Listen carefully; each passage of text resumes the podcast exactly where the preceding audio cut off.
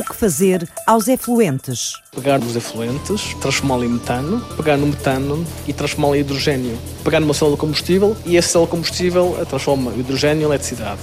Pegamos na eletricidade, armazenamos em, em baterias e podemos uh, alimentar carros. Quais são os desafios do seu tratamento? Temos variabilidade da concentração dos poluentes, temos variabilidade no, no caudal de efluente que vai passar pelos tanques, temos tanques de, de maior dimensão, o que causa problemas a nível de transferência de massa. Temos que analisar com cuidado, adaptar depois as condições operatórias e só aí poder ter dados concretos e também análise económica, claro, que nos permitam depois fazer o scale-up deste processo. No tratamento dos efluentes, o que nós fazemos é tentar oxidar os compostos. E os poluentes difíceis? Os cosméticos, os antibióticos? São compostos químicos ou biológicos e que, ao chegarem aos recursos hídricos, depois não são bioprocessados, isto é, vão acumulando nos recursos hídricos. Os efluentes da produção do vinho, do azeite e dos detergentes? Este tipo de efluentes são extremamente carregados em termos de matéria orgânica e são um problema ambiental nos países da, da bacia do Mediterrâneo. Por que é que se evitam os processos químicos? Existe uma questão económica. São processos bastante mais caros do que os processos biológicos, são muito mais económicos. Que novos caminhos se investigam? Estas ameijas têm uma capacidade de resistência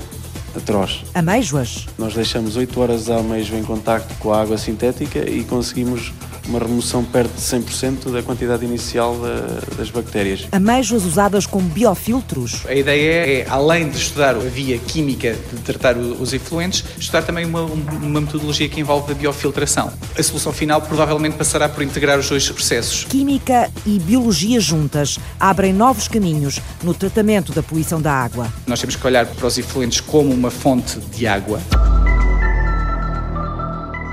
Ora bem, nós vamos aonde, antes de mais, Rui? Vamos ao piso menos 3, aqui do Departamento de Engenharia Química, que é onde nós temos os laboratórios quer de pedagógicos, dos nossos alunos aqui do mestrado de Engenharia Química, mas também os laboratórios de investigação do nosso centro de investigação. É onde tem as amajoazinhas também? Também temos as amajoazinhas, sim. Vamos lá ver então. Estamos num sítio muito frio. Sim, portanto é um laboratório que tem a luz e a temperatura controlada para termos as ameijas às condições que, que são necessárias para aquelas... As condições naturais delas, não é? Digamos assim, as condições o mais próximo da, da, da realidade. De onde é que o Rui Martins vem? Engenharia Química. Bem, na altura hum, não sabia bem o que era Engenharia Química, mas como gostava das aulas de Físico-Química e todos os meus professores de, de Físico-Química eram engenheiros químicos, uh, no fundo acabou por ser o, o, uma, uma, escolha, uma escolha natural. Devo confessar que a minha paixão sempre foi o ensino, mas pensei que entre Engenharia Química e Química, se calhar a Engenharia Química conseguia abrir mais perspectivas de, de emprego, que não fosse exclusivamente o ensino. Como é que o ensino acabou em segundo plano, Rui? Quando cheguei ao quinto ano e me dediquei a uma disciplina que se chamava na altura dissertação, em que nós nos podíamos dedicar aquele ano a, a um trabalho de investigação para concluir o curso, verifiquei que também uma das minhas paixões era a investigação. É um laboratório que nem é muito grande, é um laboratório pequenino. Sim. E as ameixas estão aqui metidas nos baldes com água. Exatamente, portanto temos aqui as ameixas em, em arejamento, elas vieram de um canal perto de Mira, aqui perto, foram lá apanhá-las? Fomos lá apanhá-las, exato. E, portanto, quando as trazemos, trazemos-las para, para, evitar que elas sofram o choque de serem removidas do seu meio, trazemos-las com água do próprio canal e depois vamos aclimatando-as lentamente às condições às quais nós queremos, nós queremos operar. A missão de Rui Martins é descobrir métodos novos para tratar efluentes no Centro de Investigação em Engenharia dos Processos Químicos, da Universidade de Coimbra os resíduos líquidos que são produzidos pela indústria e pelos esgotos. Rui começou com algumas das águas residuais mais difíceis de limpar. Lagares de azeite e efluentes vinícolas. Este tipo de efluentes são extremamente carregados em termos de, em termos de matéria orgânica e são um problema ambiental nos países da, da bacia do Mediterrâneo. Portugal, Espanha, Grécia. E não há forma de tratar estes efluentes? As metodologias que são aplicadas atualmente para esse tipo de, de, de efluentes não são as mais adequadas e causam grandes problemas aos nossos ecossistemas. Que é que fazemos aos resíduos processados, por exemplo, pela indústria do vinho, produzidos nas operações de lavagem dos equipamentos que esmagam e prensam a uva, dos tanques de fermentação, dos barris e das garrafas? Fazem-se mais de 280 milhões de hectolitros de vinho no mundo todos os anos. Quase 70% da produção está na Europa. E dos resíduos também. Por exemplo, em Portugal, atualmente o que se faz aos, aos resíduos de lagares de azeite é espalhá-los pelas terras, pelos campos agrícolas. Mas a questão é que eles contêm na sua, na sua composição, por exemplo, compostos fenólicos que não são de facto biodegradáveis e que, portanto, conseguem contaminar os lençóis freáticos e, portanto, contaminar a água que depois vamos precisar de utilizar. Em Espanha é proibido, Portugal não consigo entender a legislação portuguesa nesse aspecto. Sérgio Castro Silva, engenheiro químico especialista em efluentes. Neste momento, e, portanto, é permitido, em determinadas condições, descarregar o efluente para os terrenos. A legislação em si não está errada, mas depois falha claramente. Em toda a linha falha a inspeção e há claramente abusos nessa área. Sérgio trabalha na Adventec, uma empresa instalada no Centro Empresarial de São João da Madeira e governada por um grupo de cientistas que decidiu há nove anos produzir conhecimento aplicado. Apesar de existir muita investigação nas universidades sobre efluentes industriais e tecnologias de tratamento, depois faltava alguém que pegasse nessa investigação, nesses resultados e transformasse aquilo num produto aplicável e comercializável à escala real, nas indústrias. Criámos a empresa Adventec que se dedica ao desenvolvimento e à implementação industrial de uh, soluções de tratamento de efluentes, efluentes complicados, isto é, efluentes que não são triviais de tratar, que não sejam tratáveis pelas vias convencionais, nomeadamente os tais efluentes uh, de lagares de azeite que lhe falei. Quem deposita no terreno tem obrigações a cumprir, há uma série de parâmetros que têm que ser cumpridos para lançar. Se tudo funcionasse bem, parecia-me uh, razoável mas hum, a ideia que passa é que se pode descarregar o efluente de lagar de azeite para o terreno. Mas vamos ver o que é feito e vamos ver a quantidade deste, deste tratamento que existe para lagares de azeite e vimos praticamente inexistente em Portugal. Existem compostos que as bactérias e os micro-organismos não conseguem de todo degradar e que, portanto, depois conseguem contaminar os lençóis freáticos. Por que é que a matéria orgânica dos resíduos do azeite é tão difícil de degradar? Os compostos, tanto o vinho como o azeite, são bons para a saúde. A gente sabe que são compostos que têm muita quantidade dos compostos chamados antioxidantes, mas estes mesmos compostos que são benéficos para nós, depois também são antioxidantes um, no tratamento dos efluentes. No tratamento dos efluentes, o que nós fazemos é tentar oxidar os compostos. E como tem antioxidantes, há uma grande dificuldade de tratamento. Na prática, Tratar as águas residuais é livrá-las de grande parte da carga orgânica que elas carregam. A oxidação usa bactérias e outros micro-organismos para comer a matéria orgânica que se encontra na água e decompô-la em substâncias mais simples. As bactérias funcionam assim como uma espécie de glutões da sujidade. Basicamente, nós pegamos numa, num composto, que é um composto orgânico, biodegradável muitas vezes, e tentamos oxidá-lo. E quando nós oxidamos, transformamos o composto em dióxido de carbono e água. Basicamente, todas as reações de oxidação transformam os compostos em dióxido de carbono e água. É a mesma reação que os nossos carros fazem no catalisador. Pegamos num composto que é os gases de escape do nosso carro e faz uma oxidação e à saída temos dióxido de carbono e água. Em termos de efluentes líquidos, os processos básicos são exatamente os mesmos. Mas no caso de efluentes complexos, como os do vinho ou os do azeite, a oxidação natural, biológica, não resulta. As bactérias não conseguem de modo algum degradá-los. Rui Martins foi à procura de resolver o problema. Foi desenvolver metodologias de oxidação química, portanto, em vez de ser oxidação biológica, por oxidação química, por forma, por um lado, tratar esses efluentes ou então aumentar a sua biodegradabilidade para que pudessem depois ser processados por via biológica num passo seguinte e, portanto, reduzir os custos do tratamento global. Como, Rui? Na altura o que eu estudei foi o, o chamado processo de ozonólise. Ozonólise? Basicamente baseia-se no poder oxidante do ozono, isto é, o ozono é uma molécula bastante reativa e capaz de degradar matéria orgânica, só que tem um problema, é que é uma molécula que é bastante seletiva, isto é, não reage com qualquer tipo de, de composto orgânico. Então o meu objetivo era desenvolver um catalisador sólido que fosse capaz de aumentar a eficiência de oxidação do, do ozono. O que é, que é um catalisador? Um catalisador é um, um material que tem a capacidade de acelerar a, eh, a velocidade das reações, das reações químicas. Portanto, neste caso, acelerar a, a velocidade da reação de degradação da, da, matéria orgânica por via do ozono. Por um lado temos o catalisador, do outro lado temos, temos o ozono. E, portanto, a interação deles, os dois, é que levam ao aumento da velocidade da reação de degradação. E porquê é que é preciso que o ozono trabalhe mais depressa? A nossa perspectiva é sempre arranjar a solução mais adequada em nível de eficiência, mas também a um custo menor, porque uh, tudo o que tem a ver com tratamento de efluentes tem que ser a baixo custo.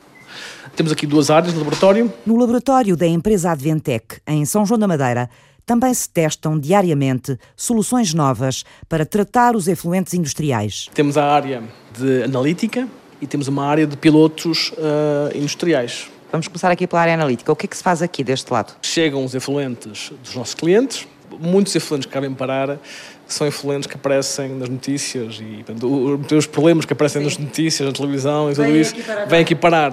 Para resolverem o problema, não é? Sim. Para deixarem de aparecer nas notícias. Exatamente. Sim. Mas então explique-me lá o que é que se faz aqui. O efluente chega, é caracterizado, com a caracterização temos uma noção do que é o efluente e que tipo de tratamento é que eventualmente serão mais adequados. Faz os tratamentos químicos, são os biológicos, vários tipos de tratamento de oxidação química, uh, vários tipos de tratamento biológico, ali, ali vemos uma série deles. Vamos lá ver.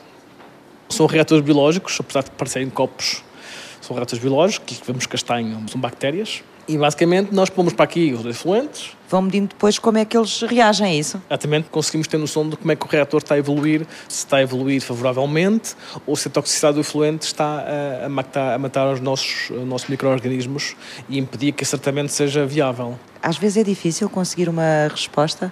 o cliente é sempre muito caro. Às vezes é essa ponta é difícil de chegar em um entendimento, mas uma grande parte das vezes chega-se porque depois é, ele vê de facto que não tem alternativa, que é, é isto, é essa alternativa ou não tratar o efluente, o que conduz rapidamente ao fecho da empresa, portanto não é isso que ele quer. E aqui? São processos de oxidação química, isto é ozono e ultravioleta, Portanto, o ozono só por si, sem, eh, sem catalisador, já é usado há muitos anos, sobretudo na indústria têxtil, é muito comum. Nos compostos têxteis, de cor, o ozono é muito bom para tirar a cor. O efluente fica muito rapidamente uh, translúcido. Nos compostos mais complexos, ele é muito mais demorado.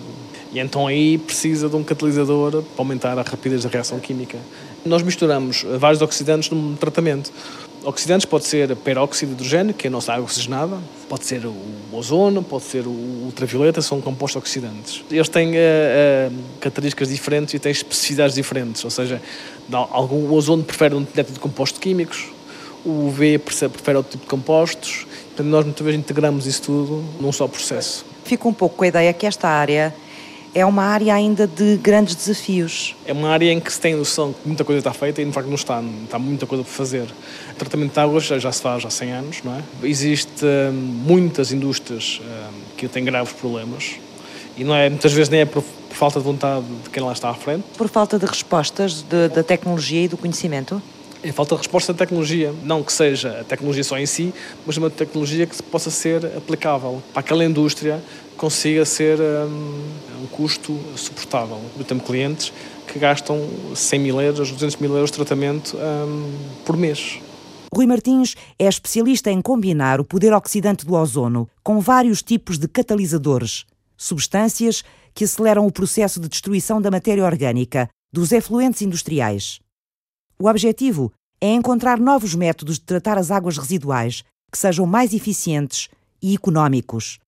Mas por que é que a atenção do investigador se vira cada vez mais para os efluentes domésticos. A consequência disso na saúde pública e nos nossos ecossistemas ainda não está muito bem conhecida. Que microcontaminantes são estes? São compostos que se encontram naquilo que nós chamamos de produtos de cuidado pessoal, cremes, eh, perfumes, etc., que no nosso dia a dia acabam por ir parar eh, às etapas municipais e que não são devidamente eh, removidos pelos processos convencionais que estão atualmente a ser utilizados. E além dos produtos químicos usados nos cosméticos? Tudo que são compostos farmacêuticos, os medicamentos antibióticos, antihistamínicos, portanto, tudo aquilo que nós tomamos no nosso dia, dia a dia eh, acaba por ir parar às águas residuais. Isso é um problema porque elas não, eles não são tratados por via biológica. E, portanto, o impacto que eles vão ter nos nossos ecossistemas e na saúde humana por acumulação, não é? porque eles não sendo degradados por via biológica, depois também no rio também não vão, não vão ser degradados e vão acumulando. Esse efeito, o efeito que eles terão depois, é um impacto que não se conhece. Rui Martins lidera na Universidade de Coimbra um projeto financiado pela Fundação para a Ciência e Tecnologia que procura encontrar novas formas de eliminar estes microcontaminantes. O objetivo é criar um sistema de tratamento misto. Além de estudar a via química de tratar os efluentes, estudar também uma, uma, metodologia que envolve a biofiltração. A solução final provavelmente passará por integrar os dois processos. A via química é o ozono. E o biofiltro? O biofiltro são amêijoas asiáticas? Esta amêijoa é uma espécie invasora, vem da Ásia. Aqui eh, na Europa e nos, nos Estados Unidos não encontra predadores e tem uma capacidade de reprodução imensa e, portanto, onde ela chega consegue espalhar-se muito facilmente. Corbicula fluminea é o nome de batismo científico desta menina de água doce, habitante das zonas tropicais do sul da Ásia, do leste do Mediterrâneo e da Austrália. Vamos chamar-lhe só ameijo asiática. Estas ameijas têm uma capacidade de resistência atroz. João Gomes estudas há seis anos no Departamento de Engenharia Química da Faculdade de Ciências da Universidade de Coimbra. Para além disso, tem uma capacidade de multiplicação enorme. Eh, de uma nascem uns milhares em, em pouco tempo. O engenheiro químico tenta monitorizar e controlar a praga que invadiu os rios portugueses. E depois conseguem se multiplicar facilmente. Tem uma, uma capacidade de expressão enorme. Ao continente americano chegou há quase 100 anos e é considerada uma peste em expansão. À Europa, trazida pelas águas dos navios, aportou há quase 40 anos. Por que a espécie invasora é tão perversa? Bom, porque além de tomar o lugar de outras espécies naturais dos rios europeus e americanos, se infiltra nas tubagens das indústrias que captam água doce para trabalhar e estragam os equipamentos. Fomos a algumas termoelétricas em Portugal e algumas hectares que estavam a sofrer algum impacto com estas amêijoas. Estavam a ser captadas por essas estações de tratamento e, e por essas termoelétricas que necessitam da água e conforme elas sugavam a água, vinham arrastadas e depois multiplicavam-se lá dentro. Começavam a fazer ninho nas tubagens e a reproduzir-se dentro das tubagens, é? E eu queria aumentar custos em termos de incrustações, danificação de bombas. Todas as indústrias que, de alguma forma, necessitam da água doce para o seu processo, iriam vir a sofrer de, desse, desse problema com a ameijoa, porque ela está a aumentar em Portugal. O impacto económico nunca foi contabilizado em Portugal. Mas nos Estados Unidos, os tratamentos para controlar a ameijoa asiática e reparar as máquinas danificadas por ela ronda os mil milhões de euros por ano. Poderá a ameijoa asiática ter um papel positivo na limpeza dos efluentes, usada como biofiltro? Em Coimbra, os engenheiros químicos procuram a resposta. O que é que acontece aos esgotos domésticos quando entram numa estação de tratamento? Começamos normalmente por retirar sólidos em suspensão de grandes dimensões através de uma gradagem que retira pedras, paus, cotonetes, trapos, eh, enfim, eh, tudo o que possa vir no, no esgoto. Os esgotos do Conselho de Gondomar entram na estação de tratamento de Rio Tinto para cair numa grade gigante onde a água começa a libertar-se do que carrega a mais. E depois, Cláudia Aguiar Rodrigues, por onde seguem as águas poluídas pela vida urbana. Logo à entrada, somos recebidos por um dos responsáveis da ETAR de Rio Tinto. Chamo-me Marco Afonso, tenho 43 anos, sou diretor de exploração do contrato de exploração das ETARs e estações elevatórias de Gondomar eh, para as águas de Gondomar. Construída nos anos 80, a estação de tratamento de água já foi ampliada. Mas consegue responder às necessidades da população? A instalação foi projetada com esta ampliação para tratar uma população em volta dos 100 mil habitantes equivalentes. Neste momento, nós estamos ainda a trabalhar no limite. As instalações, quando são construídas, normalmente são construídas com um horizonte de vida útil de cerca de 20 anos e esse era o horizonte para 2034. Hoje em dia estaremos a trabalhar sensivelmente a cerca de 60, 70% da capacidade instalada. Mas vamos começar pelo início.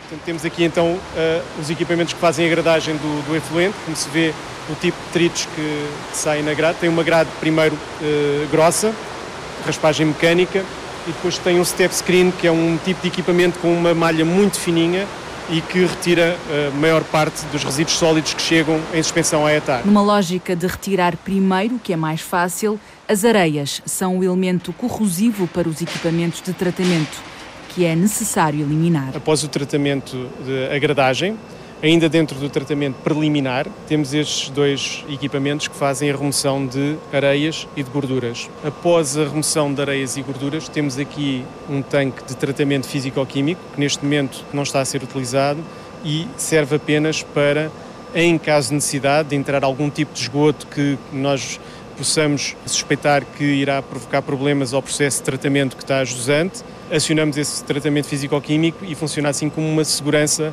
extra para garantir o bom desempenho da instalação. Chegados aqui, qual é o caminho que percorre a água até ficar tratada? A água vem para este tanque circular em planta, é um tanque que permite a sedimentação dos sólidos mais pesados que são retirados depois do órgão e vão para tratamento da parte das lamas. A água que sai daqui, basicamente, é uma água sem, sem sólidos, mas que tem dissolvida poluição sob a forma de matéria orgânica, que depois irá ser utilizada no coração da ETAR, digamos assim, nos órgãos de tratamento principais da ETAR, para ser convertida através de micro-organismos em mais micro-organismos e depois em água tratada. Para que tudo isto aconteça, a evolução tecnológica tem sido fundamental. Inicialmente era comum verem sistemas de tratamento por leitos percoladores com biomassa suspensa, que existe aqui na ETAR e que foi o sistema inicial que foi construído nesta instalação que entretanto sofreu uma ampliação e uma remodelação com vista a melhorar a capacidade de tratamento instalada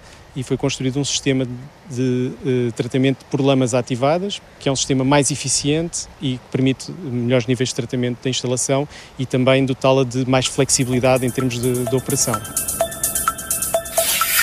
Tratar as águas poluídas das indústrias e das nossas casas é um desafio constante para a química e para a biologia como degradar contaminantes complexos, como os da produção do vinho, do azeite ou dos detergentes. Que estratégias serão capazes de simplificar microcontaminantes dos cosméticos e dos medicamentos que passam no filtro das hectares e se acumulam nos cursos de água? Qual é o poder do ozono, dos catalisadores e da luz para reparar a água que a atividade humana fere? Que novos biofiltros, como a ameijoa asiática, serão úteis à recuperação das reservas de água doce do planeta? Perguntas que regressam ao ponto de partida na segunda parte. Até já.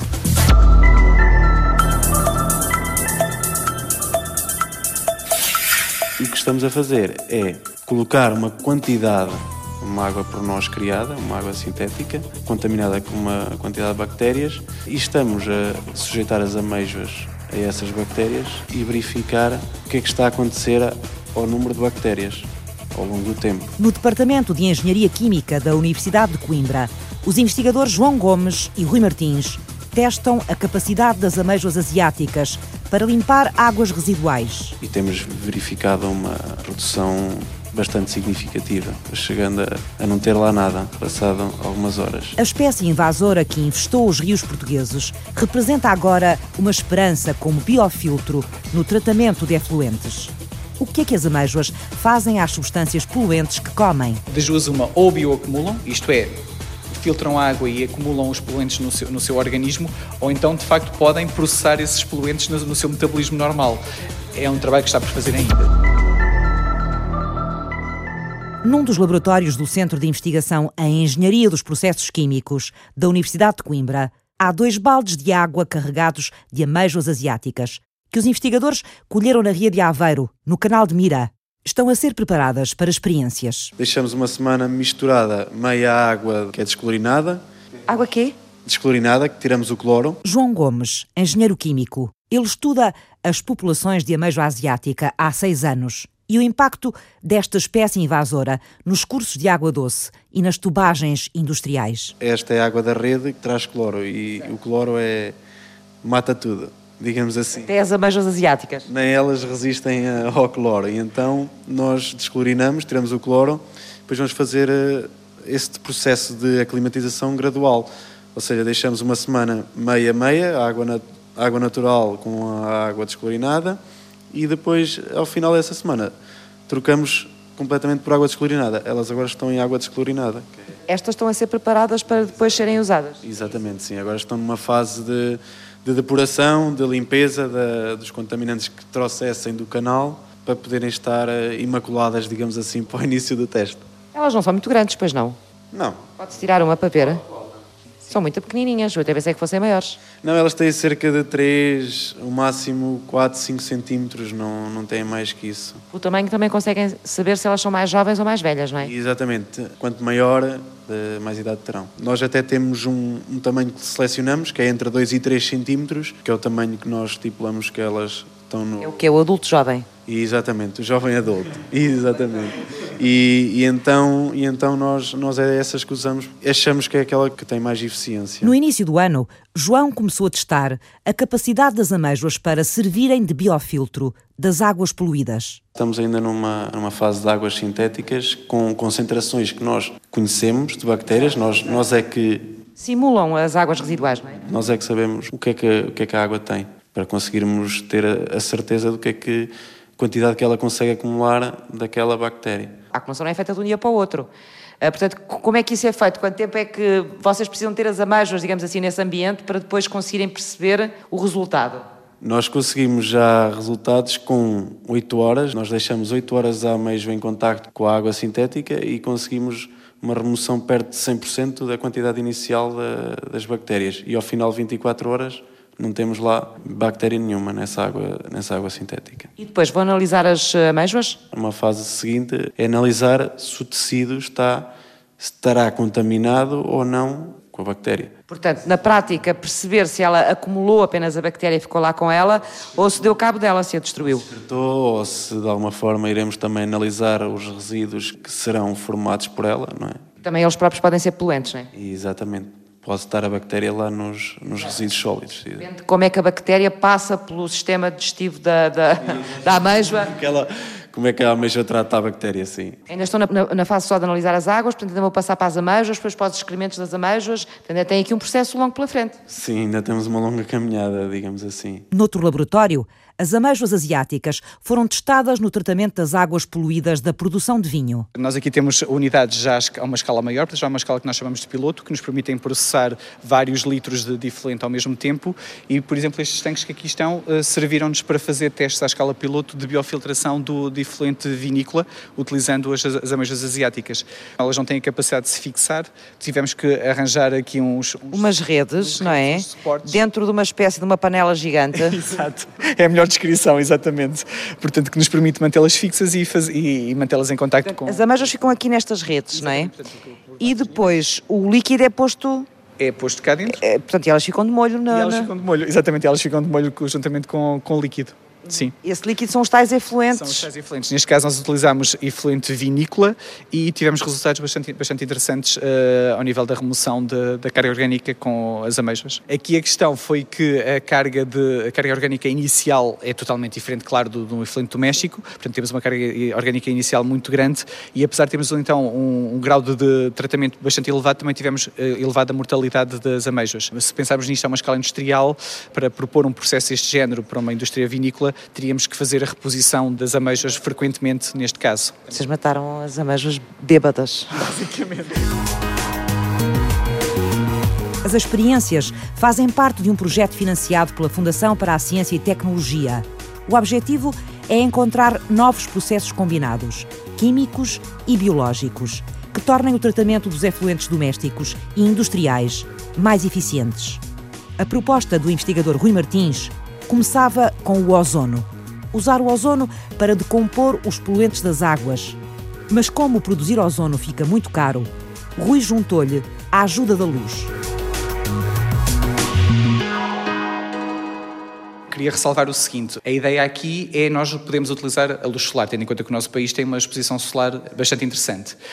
Existem catalisadores que têm capacidade de absorver a radiação e absorver essa radiação existem eletrões desse catalisador que ficam excitados e que podem ser depois recolhidos pelo ozono e ao serem recolhidos pelo ozono criam um oxidante mais forte que consegue iniciar uh, reações em cadeia de degradação. Nós conseguimos ter oxidantes mais fortes utilizando uma quantidade de ozono mais, mais baixa. O sistema combinado de tratamento de efluentes, desenhado pelo investigador Rui Martins, começava com o processo químico do ozono e depois, numa segunda fase, as águas residuais seriam tratadas com o biofiltro das amêijoas asiáticas.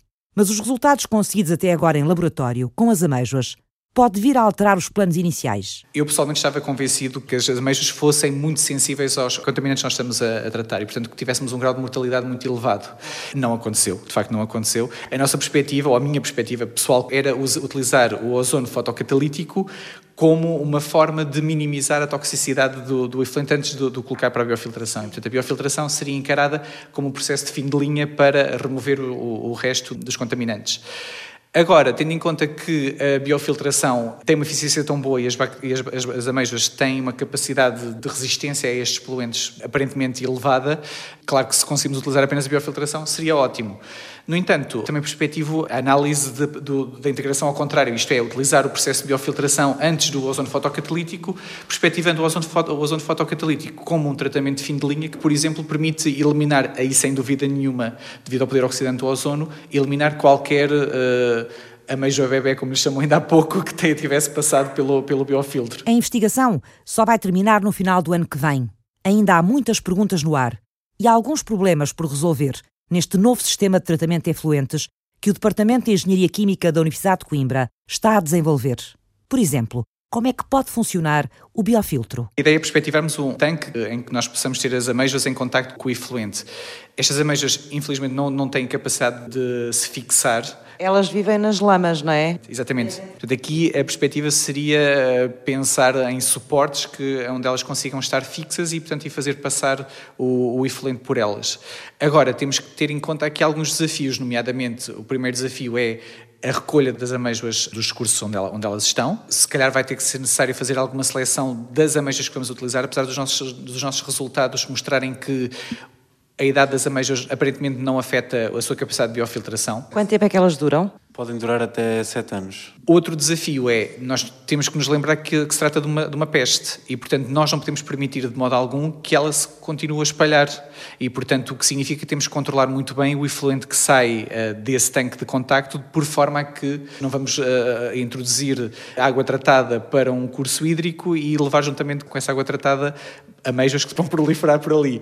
Isso é resolver um problema e arranjar outro, não é? Exatamente, portanto temos que ter uma solução de fim de linha que permita reter as, reter as ameijas, mas isso eventualmente um, um filtro de, de, areia hum, será suficiente para permitir que não haja essa, essa, essa contaminação. Depois é preciso montar o sistema e testá-lo de ponta a ponta, num espaço de tempo. Para verificar se, se a eficiência se mantém quando estamos às condições mais próximas da realidade e, portanto, se o processo tem estabilidade para ser utilizado durante longos períodos de tempo e se ele consegue fazer face às variações naturais que existem, quer no caudal de, de efluente a tratar, quer no tipo de poluentes que o efluente traz, e se ele, ele mantiver essas características de eficiência, podemos sonhar em, em propor uma solução industrial. No laboratório da Adventec, em São João da Madeira, todos os sistemas de limpeza de efluentes que a empresa cria para os clientes industriais também são testados em forma de Portugal dos pequeninos, antes de se transformarem em soluções à escala real.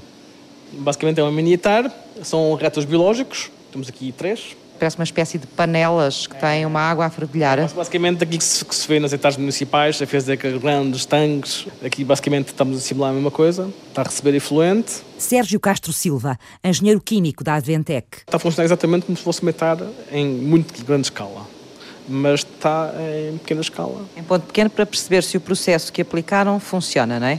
Exatamente, funciona e sobretudo a médio termo, não só durante um dia ou dois ou uma semana, funciona durante duas, três, quatro semanas e quais são as implicações que tem.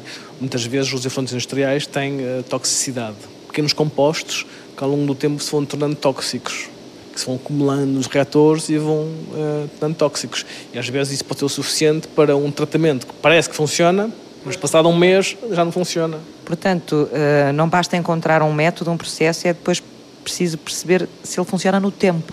No tempo. E aqui que fazemos é ensaios durante muito tempo para ver se, se aqui que idealizamos de facto corresponde à verdade. É um anaeróbio. O que é que isso quer dizer? Explique-me um bocadinho só para eu ter uma ideia. Aqui, aqui é o tal, a tal oxidação. Nos anaeróbios, as bactérias precisam de ar para fazer essa. transforma os compostos orgânicos em água e, e dióxido de carbono. E as bactérias que estão a atuar nessa oxidação precisam de ar. Neste caso, aqui as bactérias são bactérias chamamos anaeróbias, portanto não precisam de ar e uh, os, os, produtos de tratamento são metano e dióxido de carbono. Estas não fazem oxidação. Elas fazem outra coisa. Chama metanização. Produzem metano. É um tratamento que não é tão eficiente como aquele, como o aeróbio, mas tem uma grande vantagem. É que o gás que sai daqui, que é o metano, pode ser aproveitado para produzir energia. Portanto, eh, em muitas estações de tratamento domésticas, atualmente, existe sempre as duas fases. Tem o tratamento anaeróbio e aeróbio.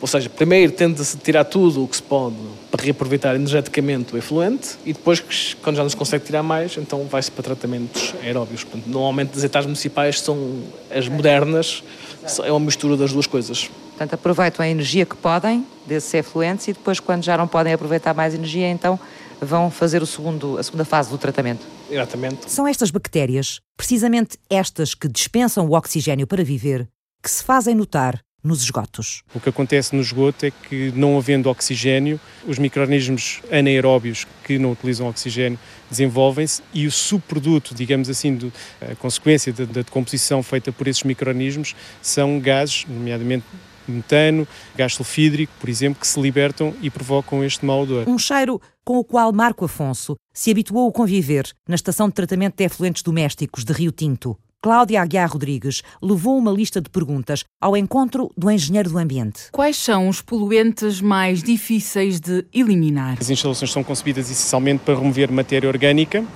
e nutrientes, macronutrientes para o crescimento das plantas, normalmente azoto e fósforo.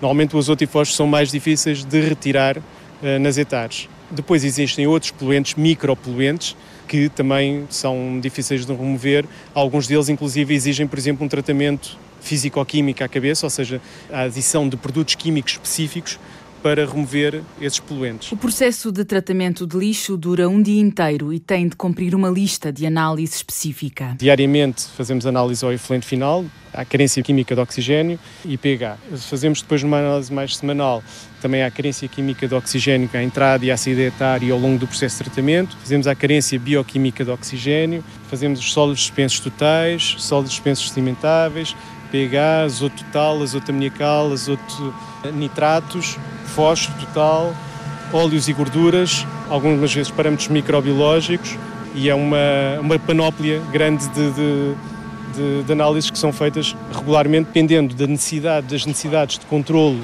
do processo de tratamento no final, depois de tratamentos e químicos, o que é que escorre para o rio? Há sempre eh, bactérias e vírus que não ficam retidos na etar. É virtualmente impossível. Aliás, os vírus e as bactérias fazem parte do ambiente que nós vivemos e eles existem já no rio. Portanto, as etares não são projetadas, digamos assim, para remover bactérias e vírus. Aliás, os vírus eh, nem há processos físicos para retenção de vírus, só conseguem ser eh, removidos através de, de produtos químicos. Mas há regras que têm de ser cumpridas. Com uh, o aumento de exigência. Uh, que se verificou com a adesão à comunidade europeia e depois com a regulamentação que foi sendo transposta para direito nacional e isso traz uma obrigação adicional para as instalações eh, e algumas delas que foram dimensionadas, digamos assim, para cumprir com uh, os regulamentos uh, mais antigos, depois ficaram desajustadas e obriga à remodelação e ampliação uh, das instalações para cumprir com, hum. essas, com essas exigências de descarga. Outra lei impera na ETAR, a de Lavoisier. Marco Afonso diz que aqui nada se cria, nada se perde tudo se transforma. O subproduto típico do metar são as lamas do tratamento da etar, que é um conjunto de matéria orgânica e micro-organismos que depois sofrem ainda um processo, eh, normalmente de gestão anaeróbia e depois de desidratação para serem levadas a destino final e normalmente, como tem bastante matéria orgânica, é um subproduto que tem uma utilização muito válida como condicionante de solos agrícolas. As etares há um limite legal para aquilo que nós chamamos de carência química de oxigênio, que é uma medida global da matéria orgânica que vai no, no, no efluente que eu saiba, neste momento não existe uh, legislação para compostos específicos. Isto é, há uma diretiva de 2015, julgo eu, da União Europeia, que refere que existem compostos específicos, compostos farmacêuticos, entre, entre outros, específicos que devem ser acompanhados. Isto é, é dada, é dada a indicação que esses compostos podem causar problemas nos ecossistemas e devem ser a sua consideração deve ser acompanhada. Mas, a nível da legislação para a descarga de, de efluentes líquidos, basicamente baseamos na carência química de oxigênio, isto é, na, na, quantidade global de matéria orgânica que lá está e não em poluentes específicos. Este é um dos problemas que mais preocupa a comunidade científica e os investigadores em engenharia química, como Rui Martins. Qual é o impacto nos rios dos micro-organismos decorrentes dos cosméticos e dos medicamentos que passam pelos efluentes domésticos e entram nos cursos de água sem serem detectados pelas análises das estações de tratamento? Por outro lado, por exemplo, não existe legislação em vigor acerca da quantidade de vírus. Eh, nem sequer são obrigados a fazer análise aos vírus que se encontram nessas águas. A legislação neste momento ainda é um pouco. Uh... Eles podem passar pela estação de tratamento e voltar para os rios, etc., sem. Exatamente. Sem nós darmos por ela sequer. Por ela, sim. Não são controlados. Não são controlados. E as bactérias?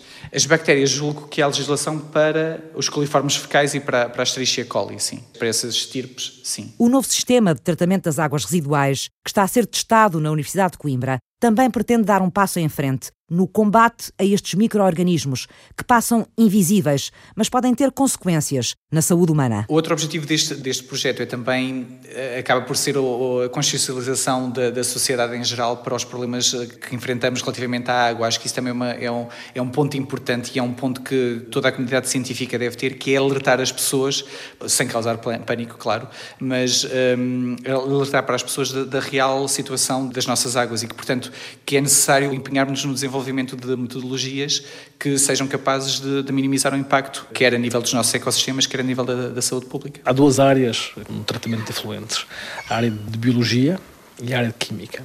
Tradicionalmente, a parte de biologia tem já muitos anos que se faz tratamentos biológicos. E quem estuda a biologia dedica-se muito só a esta área. Não tem conhecimentos técnicos da parte da oxidação química, porque está mais reservada à parte aos engenheiros químicos ou aos químicos. E, portanto, às vezes são duas áreas que deviam ser combinadas, mas nem os engenheiros do ambiente estão muito interessados em, eh, em a parte química, porque estão mais vocacionados para a parte biológica, nem os engenheiros químicos têm grandes conhecimentos para a parte biológica, embora, nos anos, as coisas têm mudado. Portanto, são duas áreas de tratamento que seguem em paralelo, que se cruzam muitas vezes, mas que julgo que melhor seria um, combinar estas, estas duas áreas e para efluentes industriais então é claramente a chave é combinar os processos tradicionais com uh, processos novos, processos de oxidação, de membranas, de evaporação, esse tipo de processos. Ele a gravar está, porque está a sair aqui, consigo vir por aqui. O meu problema é que queria ter a certeza que está mesmo a sair, que é para não estarmos a gravar para o boneco. Fizeram este programa Rui Cardoso Martins há um outro problema também muito relevante nas nossas, nossas hectares, que não são só os contaminantes químicos, mas também os contaminantes biológicos, nomeadamente bactérias e alguns vírus de origem humana, que também não são tratados nas hectares municipais e que acabam por chegar aos rios e, e, e aos cursos de água naturais. A perspectiva do nosso projeto uh, atual é também atuar sobre esses contaminantes uh, biológicos. João Gomes. Há outras amêijoas que se fixam? Amêijoas não, outro tipo não. de moluscos. Há as lapas. Os mexilhões, e mexilhões e... As amêijoas não, não é? As amêijoas é sempre no ameixas andam sempre à solta assim. Também tinha essa ideia, mas não conheço todos os tipos de ameijas e agora há ameijas que nunca mais acabam. É. Nós somos invadidos com ameijas aí. Há muitas subespécies. É... Não é? é muito. Uma loucura. Sérgio Castro Silva. São bactericidas, muitas vezes, são desinfetantes, é, é tudo feito para matar bactérias, tudo. Depois, quando é preciso que as bactérias atuem para destruir aqueles compostos, ou pelo menos para os neutralizar, elas não atuam. Exatamente. A indústria de detergentes é muito caro tratar. Marco Afonso.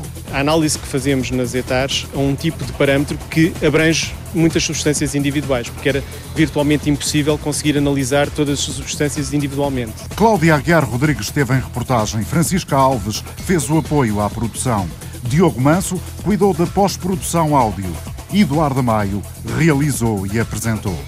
Pronto, vi tudo, não foi? Sim, sim, okay. sim. Eu posso desligar isto? Sim, acho que Ok. Vamos lá desligar.